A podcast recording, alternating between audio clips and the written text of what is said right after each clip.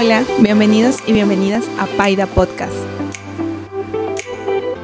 Bienvenidos una vez más a Paida Podcast, episodio número 4. El tema de hoy que vamos a tratar es cómo dejar ir. Nuestro invitado es Fernando Merino. Un gusto tenerte aquí y muchísimas gracias por aceptar mi invitación. Heidi, el gusto es totalmente mío. Sabes que siempre las cosas nuevas o las aventuras nuevas que nos proponemos hacer son las que nos mueven. Así que para mí es un placer. Muchísimas gracias por tu invitación y pues bueno, vamos a ver qué comentamos al respecto. Exacto, no, muchísimas gracias a ti. Cabe recalcar que no somos expertos, no tenemos nada de conocimientos, tal vez experiencias nada más, y eso es lo que queremos hablar el día de hoy. Pues nuestro tema en cuestión pues es cómo dejar ir, ya sea en general, cómo dejar ir relaciones, pareja, familias, etapas de tu vida, etcétera. Entonces vamos a hablar de todo un poco, pero obviamente nos vamos a centrar en el tema que es el boom, todos sabemos, las relaciones, las parejas siempre han, han estado en esto presente, cómo dejamos ir una pareja. Entonces, coméntame un poquito, Fernando, ¿cómo defines tú el amor? Justamente ese era el tema más controversial hoy en día y creo que, bueno, en nuestro caso lo hablamos desde, bueno, en mi caso, lo hablamos desde la, desde la experiencia, desde lo vivido. Quizás este, escuchamos consejos o vemos eh, temas en relación al amor y muchas de las veces no los entendemos hasta que en realidad nos pasa, hasta que en realidad nos toca vivirlos, hasta que en realidad llega y de que te va a llegar tarde que temprano te llega. Y entonces ahí es cuando en realidad entiendes las cosas, como en realidad pasan y eso creo que es la experiencia más grande. Respondiendo a tu pregunta de cómo es el amor, ay, qué fuerte. Eh, quizás cuando, cuando tenga una familia, bueno, tengo 21 años, valga recalcar, entonces, valga recalcarlo, entonces eh, no creo que te vaya a dar una definición tan, tan exacta, personal, así de, lo que es el amor, porque mm, quizás no lo he vivido en toda su magnitud, obviamente, por mi edad. Quizás cuando ya tenga una familia o cuando pasen los años pueda definir esa pregunta tan grande, eh, pero bueno. Me baso en un video que se hizo muy viral de un sacerdote en donde nos hablaba sobre el amor y nos enfocaba directamente que el amor debe ser una decisión más no un sentimiento. ¿Por qué? Porque el amor debe ser para siempre y los sentimientos son pasajeros y el amor no tiene que ser algo pasajero. Cuando conoces a una persona, en el caso del tema amoroso, eh, cuando conoces a una persona, eh, primero creo que es la primera etapa es fundamental, desde como yo lo veo eh, el ser amigos, el saber sus defectos, sus virtudes, las cosas que, le gustan, lo que le apasiona, sus objetivos en la vida, conocer absolutamente todo, hasta su familia, es algo muy fundamental para decidir, ese es el tipo de persona que yo quiero en mi vida. Y una vez que yo tenga claro todo eso, puedo decir que la puedo amar, independientemente de, de lo que la mayoría nos guiamos, que es en lo físico y cosas por el estilo. Entonces, creo que teniendo claro eso, sí podemos decir que tomo la decisión de enamorarme de ti y tomo la decisión de enamorarme de tus sentimientos, de, tu forma de ser y de cómo eres como persona. Y enfocándolo así, sí lo vería al amor como una decisión, más no como un sentimiento. Ok. Amén. Y me nació una preguntita. ¿Qué, qué, cómo, o sea, más bien, ¿Qué te hace a ti enamorarte de una persona? O sea, ¿por qué te enamoras específicamente? Exactamente.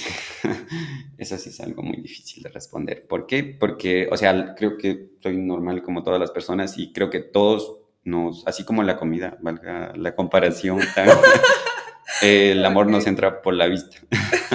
y, o sea, es obvio. La primera atracción o la, la primera conexión que tienes con alguien es, es porque te gusta físicamente. Eh, y luego ya viene algo más complicado que es este, lo, cuando ya en verdad la conoces, cuando ya le escuchas hablar, escuchas su voz, eh, su, su, carisma, cómo es como persona, cómo trata a los demás, sus valores, su familia. Y si te llega a gustar todo eso, estás jodido. te enamoraste. Te enamoraste, te enamoraste. Lamento decir alerta roja, te estás enamorando. Entonces, creo que eso es lo primero, o bueno, lo fundamental, eh, lo cual yo me he enfocado para mi poca trayectoria. ¿Te enamoras más por lo físico o por los sentimientos o por cómo es la persona? O sea, obviamente, ya me dices, me enamoro por lo físico, obviamente, ya. Pero después de eso, ¿qué más prevalece? Eso es algo muy fuerte, porque si te enamoras solamente de lo físico es algo que va a ser pasajero.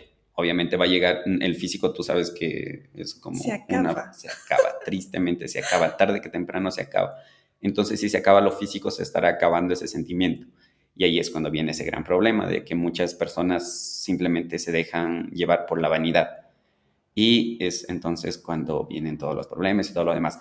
¿Cuál es el punto acá? Pero tú personalmente. Yo personalmente, o sea, te lo digo de mi poca trayectoria, mm, obviamente siempre me he enamorado, me ha atraído lo primero que es lo físico, hasta que llega un punto en el que ya la conoces a la persona como es en realidad, eh, su familia, eh, sus costumbres, sus valores, cómo te trata, su todo.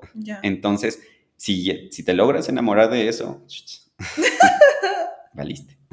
Entonces, bueno, yo te lo hablo desde lo personal y así creo que ha sido ah, mi poca trayectoria en esos temas. Temas de relaciones. Ok. Pero bueno, así que yo también quiero preguntarte porque yo también tengo dudas sobre esto y quiero escuchar tu opinión. Sí, yo soy expertísima en esto. se nota, se nota. Dale. Eh, bueno, ¿a qué edad consideras tú que es apropiada enamorarse? viendo de lo que tú has vivido, lo que tú has vivido, como un consejo que le vas a dar no a alguien mayor, sino a alguien menor a ti. Ah, ok. Mm, es difícil, verás, porque no considero que hay una edad. No considero que hay una edad para que tú te enamores. Yo creo que más bien llega a suceder, ya suele pasar que, no sé, yo específicamente me enamoré cuando tuve mis 18 años. Me enamoré a mis 18 años. Antes de eso a mí no me interesaba parejas, antes de eso, pues sí, me parecían atractivos personas, sobre todo pues chicos, me parecían atractivos y todo, pero Qué nada. bueno que sean chicos. Va, las chicas también me parecen súper atractivas, pero o sea... A mí también, tenemos algo en común. Ah, pero me refiero, o sea, para yo tener una relación, pues obviamente me, me parecían súper atractivos y todo, pero hasta el punto llegada de eso, de me gusta, me parece súper lindo el chico, todo lo demás, perfecto, se acabó ahí. No estaba vinculada en eso, muchas amigas ya tenían pareja, ya los novios nos que eran como que, uh, ya se arreglaban y todo, yo, nada que ver, a mí no me interesaba de arreglarme ni nada, yo hasta, literal, tuve, me gradué de la universidad y recién comencé a como que arreglarme un poquito, porque ya me comenzó a interesar más, como que vincularme con, con personas y ya sabes, pues la sociedad, que el maquillaje, que no sé qué, que la mujer, que no sé cómo, y ya me volví un poco más vanidosa en ese tipo de tema.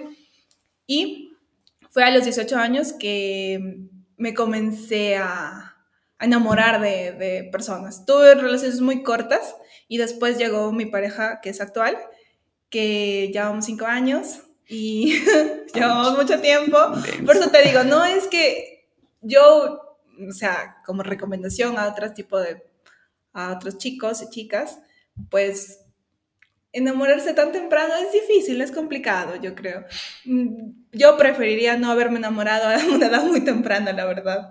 Preferiría haberme enamorado, no sé, ya ahorita a mi edad, tengo 23 años, y creo que ahí como que ya tengo más claro como que qué quiero pero a esa edad es como que muy, muy, de niños, pero también es bonita esa etapa, es bonita esa etapa de enamorarse, de conocer a tu pareja, de los dos juntos. De hecho, verás que es mucho más bonita que la de ahora, porque ahora ya vienen muchas más responsabilidades, eh, ya no me veo mucho con mi pareja porque él también tiene sus responsabilidades, entonces es más complicado. De hecho, esa etapa sí es súper bonita, pero la considero como que deberías enamorarte y ya, como que enamorarte muy poco, como que no vincularte tanto, conocer a más gente, para que después no sufras.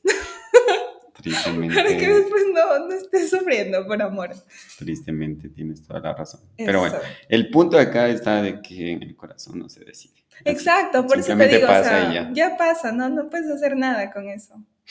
Entonces, a la pregunta de ¿crees que te has enamorado? Ya ¿Tú me la puedes decir y reafirmar? Sí. Sí, yo sí me he enamorado. Qué chévere. yo me he enamorado, sí. La verdad que sí.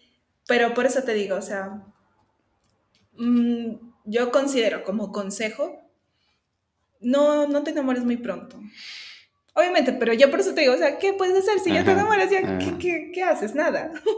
Como dijo Thanos. Ya estás ahí. Como dijo Thanos, es inevitable. Exacto, es inevitable. Justamente lo que te decía.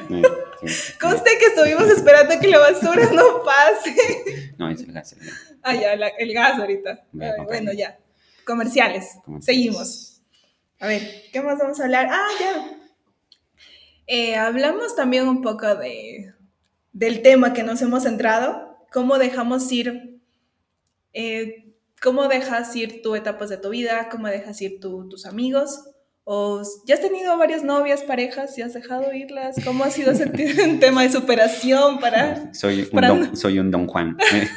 no, no, no. Eh, en el tema de etapas, de etapas, mi, mi padre me daba un consejo, bueno, no con, como un consejo, me reafirmaba algo que me iba a pasar, porque, porque te digo, qué sé yo, cuando tenía 16, 17, me gustaba mucho jugar fútbol te lo juro que era mi vida. Me despertaba y quería ir a jugar, había campeonatos por acá, me iba acá y así sucesivamente estaba de acá allá. Era algo, te lo juro que tenía esa necesidad. Había, qué sé yo, pasé dos días sin jugar, me sentía mal, me sentía, quería... ¿Estás enamorada del fútbol? Eh, estaba, estaba, estaba, estaba, estaba, obviamente, ya te digo. Entonces llegó un momento en el que mi papá me dijo así tal cual, y riéndoseme, eh, eh, no demoren que esto se te vaya Así que tranquilo, va a pasar, esta etapa se te va a ir y te vas a enfocar en otras cosas. Y yo era, no, yo nunca pienso dejar el fútbol, es algo que me gusta. Y hoy, y hoy en día creo que la última vez que jugué fue hace dos meses. Imagínate, ya ha pasado mucho tiempo y ahora, ahora en realidad te digo, es algo que ya pasó. Entonces, ¿qué es lo que queda decirte? Que en la vida todo es momentáneo. Si ahora te gusta, qué sé yo, salir eh, a bicicletear o cualquier rutina que tengas, disfrútala porque no todo el tiempo va a ser así, porque así como tú dijiste, las responsabilidades te llegan conforme pasan los años, entonces tus gustos cambian, ya te enfocas en otras cosas, tienes otros objetivos y ya. Tienes, llega un momento en el que tienes que decir, ya, hasta aquí llegó esto, ahora me tengo que centrar en esto y para conseguir esto tengo que cambiar mi rutina, cambiar mis hábitos, y si quiero hacer las cosas bien, pues tengo que aprender a decir que esta etapa ya terminó. Quizás llegarán momentos en los que las puedas volver a repetir, pero ya no será como, ya no Son como antes. Ya no es como antes. Pero sí, sí, sales a jugar fútbol con tus amigos. Sí. Muy de vez en cuando. pero, exactamente, muy de vez en cuando. Pero porque tú ya te enfocaste en otra cosa. Exactamente. Ya tienes como que... Aquí donde me ves soy un adulto independiente, con gustos bien dementes. Entonces, ya pues, es, es, algo de que tristemente no, no siempre lo tienes que dejar ir por, porque lo decidas así, sino porque la vida te obliga. Obviamente que sí hay cosas en las que sí tienes que dejar ir porque, qué sé yo, porque no te hacen bien. Ah, exacto, sí, eso también. Entonces, eso también tienes que considerar. O sea, si es algo de que no te hace bien, no, o afecta... Ajá, está afectando algo que en tu vida y entonces como que es ese empujoncito como que ya quítatelo de ahí para que puedas seguir avanzando. Y lo malo, lo malo de todo esto es de que para que, para entender al menos uno que, porque por lo general eh, lo que nos hace mal eh, en su momento nos hace feliz. Tomar nos hace feliz, pero nos hace mal. Nos hace mal. bueno, a mí no me encanta, pero si tú dices. Sí, tomas.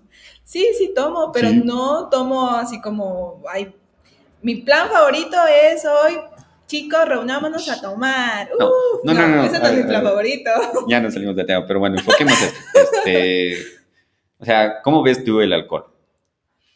Mm, el alcohol es dañito.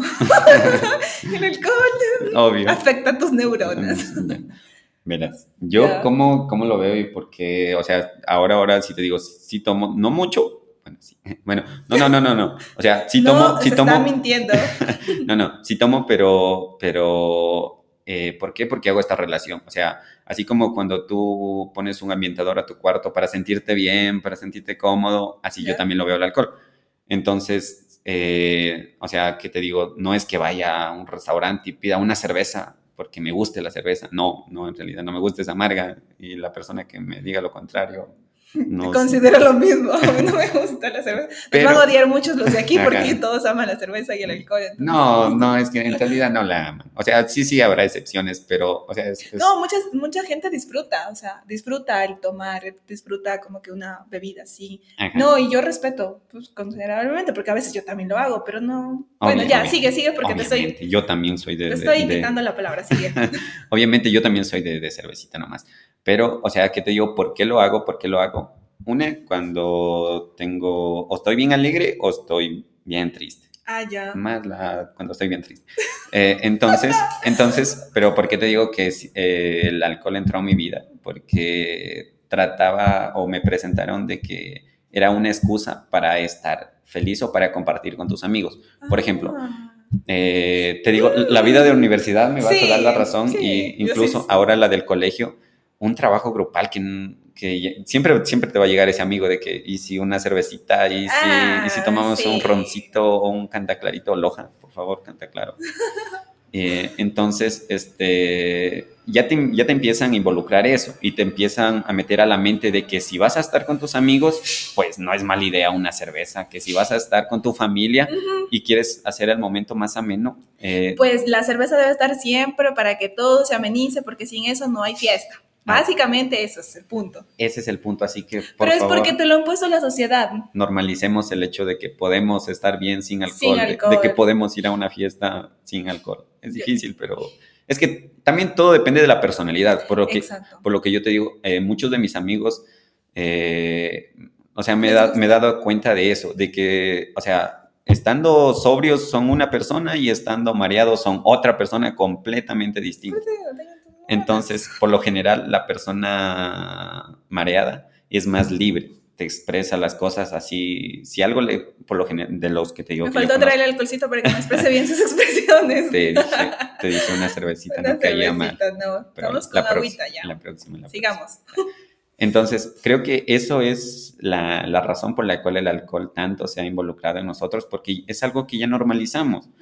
El hecho de que, de que, como te dije, estar en, con amigos, con familia, eh, y el alcohol tiene que estar al lado. Es como las campañas de Coca-Cola, que vinculan tanto a la familia con, con la...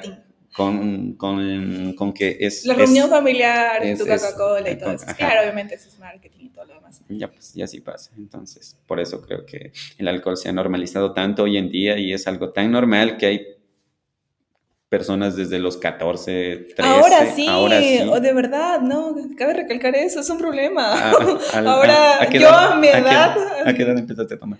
Yo comencé a tomar eh, con mis primas para experimentar, porque ya sabes esos momentos que te dicen ah. experimentemos, tomemos, me fue fatal, me fue fatal eso, porque nunca había tomado en mi vida y le robamos el alcohol, un, ¿cómo se llama? Un whisky de mi abuelito en el cuarto nos encerramos según nosotros a tomar, sí, toma uno, toma el otro, que no sé qué. O sea, yo digo, qué tontera, ¿por qué haces eso?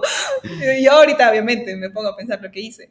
Y tenía ahí, a ver, mm, no recuerdo, creo que unos 17 años más o menos, por ahí creo que fue. Yo, sí. Una de las cosas más chistosas que me, pasó, bueno, yo empecé a tomar a los 19, a los 19, o sea, no hace mucho a los 19 cuando mi papá ya me autorizó de que podía tomar. Antes no, no, para nada. ah, sí, tu sí. te autorizó muy interesante. Eh, él me dijo, toma mi hijo, ya, llegó la edad. ¿En serio? Ay, ¿Ya ves? Ese es otro problema, porque mira, hasta tu papá mismo es como que, mira, ya llegó la edad. Es que por eso, por eso, te, por eso te digo, la reflexión era de que, de que tienes que vivir todas las etapas de la vida, porque como quien dice no, nadie va a vivir las cosas por ti, nadie va a pasar algo por ti. Entonces, por eso sí, sí recomiendo de que lo hagan, obviamente con medida, todo con medida, nada llevar al extremo. Y van a quedar bonitas anécdotas, como una que te quiero contar. Dale, cuéntanos. Bueno, fue cuando tenía 17 por ahí más o menos. Y a mí me encanta la sandía, me encanta la sandía, te juro, es de mis frutas. Bueno, todas las frutas me gustan, pero la sandía en, específicamente, específicamente me encanta. ¿Ya? Era justamente por temporadas de Navidad y habíamos comprado algunas sandías, teníamos algunas. Y nos pusimos a comer con mis primos y come, que come, que come sandía, ta, ta, ta, ta, ta. Solo comimos sandía. Creo que yo me comí, sin mentirte, lo creo que me comí casi dos sandías. Yo solito. Compramos como 10, así más o menos. Pero compramos bastantes. Entonces ya, ya pasó todo, ya fin de año, ya tomando. Yo por esas, por esos, por esas fechas no tomaba en lo absoluto. Simplemente estaba ahí metido en, en el desmadre. Entonces ya estuvimos ahí en el cuarto y bla, bla, bla, bla, bla y llega al punto de que mis primos se emborrachan, se emborrachan, pero hasta decir basta, basta. Y después ya, ya pasó toda la fiesta, todo lo demás, y al otro día, 8 de la mañana, estaban todos en el cuarto, echados, así, vomitados. Ay. ¿Sí te dije lo que comimos antes? Sandía. imagínate, imagínate qué, qué es lo que piensas tú si ves a un borracho que ha hecho eso y qué es lo que ha salido. Ay, te lo juro que me moría de la risa, porque yo sí sabía, yo sí sabía. Ay, no. ¿Qué es lo que hicieron mis tías llorando? Porque imagínate, se intoxicaron, ya se van a morir porque están vomitando sangre. Y pa, los llevaron al hospital. Yo sí sabía, pero dije, para que aprendan. Y los llevaron al hospital, hicieron un lavado de, de estómago. De estómago, porque estaban intoxicados, estaban vomitando sangre. Y después ya pasó todo eso. sí vale, porque aprenda ya. Y me odiaron porque no, no hablé, porque yo sí sabía que comimos de eso. y todos pensaron que... y todos pensaron que, que, era eso. Y fui llorando así todo, pero bueno, ya son cosas que te pasan y que ves eh, cuando está alguien mareado. Pero eso es lo bonito de quedarse sobrio, de que... Puedes ver a las otras personas como suceden varias cosas. Sí, yo nunca entonces me ha pasado como que en un grupo quedarme a tomar porque siempre soy de las personas que ya una, dos de la mañana ya tienen que estar en su casa. Entonces no he visto, no he visto gente, no, te lo juro, eso me falta, me falta ah, mucho. Tengo varias etapas que no he vivido. Ah, soy joven, ya, dale, dale. Entonces, ya tú crees, esta etapa todavía te falta. De, seguir tomando. Básicamente eso me estás diciendo. Eh, ¿Qué te diré? En relación al año pasado, no, ya, ya, ya terminó de que, para serte sincero, sí tomaba. Demasiado, pero. No, no, no, no, no demasiado. Es que depende, depende cómo lo veas. O sea, nunca he tomado de decir a marearme, a marearme y decir, ya, estás así perdido, que me olvido de todo. No, jamás. Siempre, siempre tengo un límite. Siempre tengo un límite hasta donde ya... Uno ya se conoce hasta qué punto. Hasta qué punto ya, Fernando, sabes que ya, ya tomaste lo suficiente, nos fuimos a la casa. Ya. Entonces, así ha sido siempre. Entonces, que te puedo decir que nunca me he mareado tanto, tanto para decir que no me acuerdo qué pasó ayer, así como en la película. Entonces, este, quizás el, año pasado sí, sí, es algo que lo admito. Lo hice ya finalizando el 2021 por ahí. Los dos últimos meses por ahí sí, sí me pero tampoco es que como que tomas demasiado. Ajá, obviamente. Pero ahora ya para este año era como que ya la meta ya basta, suficiente. Eh, bajarle. Bajarle, bajarle, bajarle eh, exactamente, bajarle dos rayitas. Una porque quiero y otra por salud. Entonces, entonces ya tengo un problema que tengo que, si quiero que me pase, tengo que dejar o limitar un poquito el, alcohol. Entonces ya pues toca tomar esas medidas si quiero seguir en, en, este mundo. Entonces ya. y así, entonces, sí, sí, te digo que mi etapa ya está pasando, sí, y hasta que, hasta, que, hasta que termine la universidad creo que ya habrá pasado. Y después ya será pues obviamente solo en ocasiones especiales, que fiestita de la familia, que, día de la madre, día del padre. sientes bien, pues ya que pues no lo veo tampoco nada malo, tampoco lo satanizo, porque ah. ¿para qué satanizar eso? Obviamente. Pero... Pero cada vez el, es viernes y el cuerpo lo sabe y ya se te va acabando. Así que... bueno, ya, bueno, por eso te digo, no soy mucho de eso, pero sí, de vez en cuando sí para como que compartir y todo eso, sí. ¿Ya qué otra etapa de tu vida te, falta por dejar o has dejado? Te falta por dejar. creo que hay muchas. No, es que, o sea, como te dijo, eh, creo que somos muy jóvenes para, poder hablar desde el ejemplo y, decirles a todo mundo, saben que hagan esto y así, y porque nosotros también estamos aprendiendo. Cada día nos pasan cosas nuevas y cada día entendemos cosas nuevas eh, de, de acuerdo a cómo lo vayamos viviendo. Entonces, hasta donde he vivido, hasta donde he vivido, ya creo que han pasado muchas etapas de mi vida.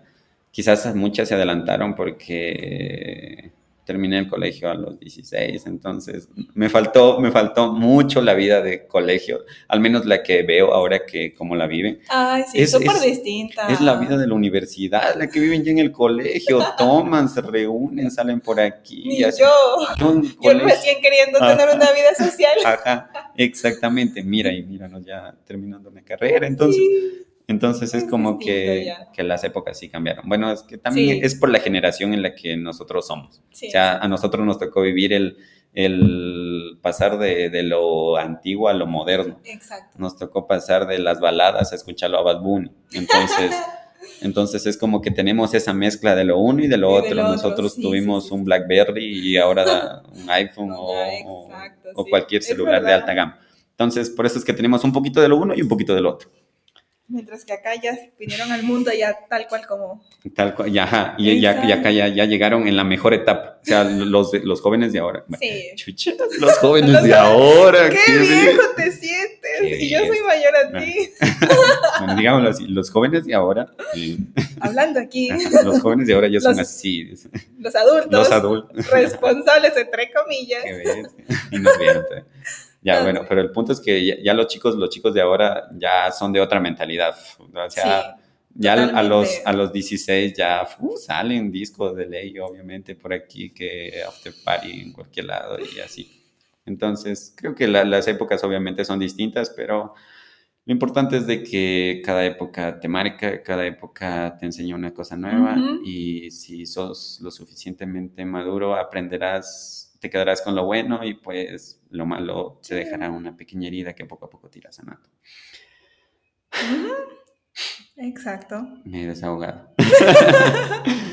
he hablado de todo. He hablado de todo. bueno, me parece súper interesante. Y así, así que... Así hablamos de todo un poco. Se nos ha ido el tiempo, volando. ¿En qué tiempo pasó? 26 minutos. Exacto.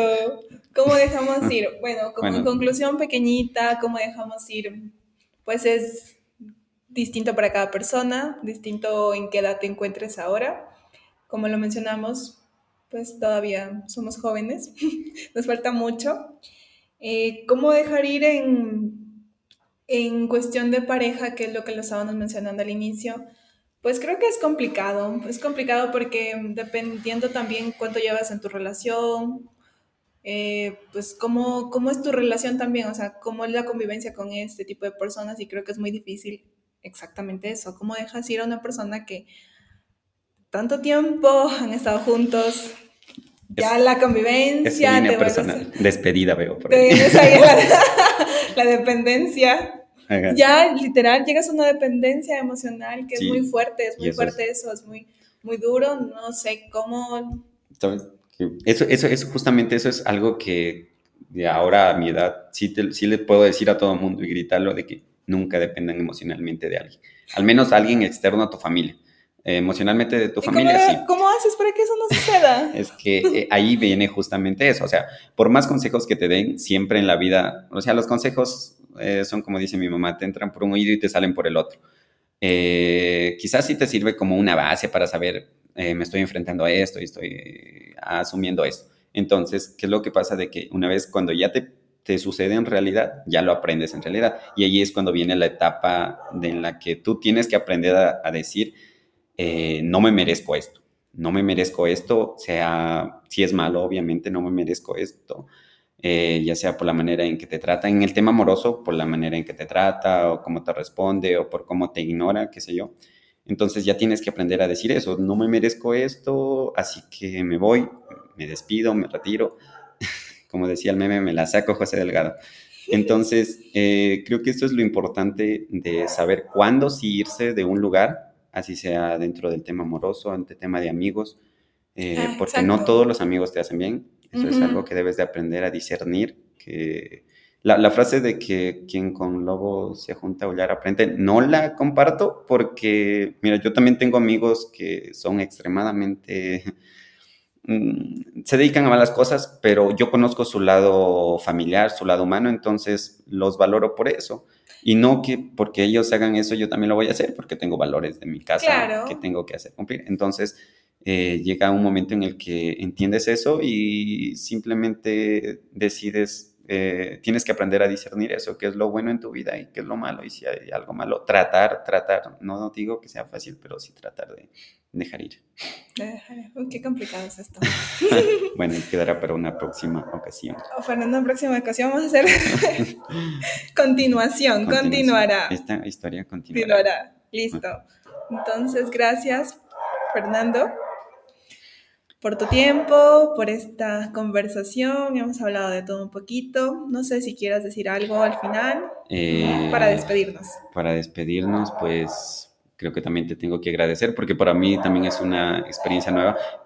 Eh, el formato de podcast desde, desde que se inventó, no sé si sabes, pero bueno, viene desde, desde las épocas de las, de las radionovelas. A mí, a, mí, a mí me encantaba, me encantaba, te lo juro que me encantaba, porque también venimos de esa época, en cuando escuchábamos la radio en casa, es, algo que nos... Entonces viene ese formato desde aquí, cuando escuchábamos a un grupo de chicos que hablaban en la radio sobre un tema en cuestión y se reían y todo lo demás y que era lo bonito de eso, de que me hacían sentir de que yo estaba ahí, de que yo estaba integrado con esos chicos. Ajá, exacto, entonces, es eso. yo también me siento muy familiar con eso. Ajá, entonces desde entonces es cuando viene este formato y me gusta, me gusta, me encanta. Eh, creo que todos los videos que veo en YouTube es todo de podcast, de podcast, de podcast. Si quiero saber algo, busco un podcast donde se hable sobre eso y ahí, ahí, ahí me entretengo. Entonces, quería agradecerte por hacerme sentir parte de esta experiencia que para mí es súper bonita y por eso por eso quiero recalcar esto. Así que, Heidi, muchas gracias. Espero que esta historia continúe y podamos topar un tema similar en Un tema similar, sí. Creo que nos faltó mucho por hablar, pero... El tiempo es así. El tiempo es oro. Muchísimas gracias por escucharnos. Nos vemos en la próxima. Adiós. Gracias por escucharnos. Nos vemos en la próxima. No te olvides de seguirnos en Instagram, YouTube y Spotify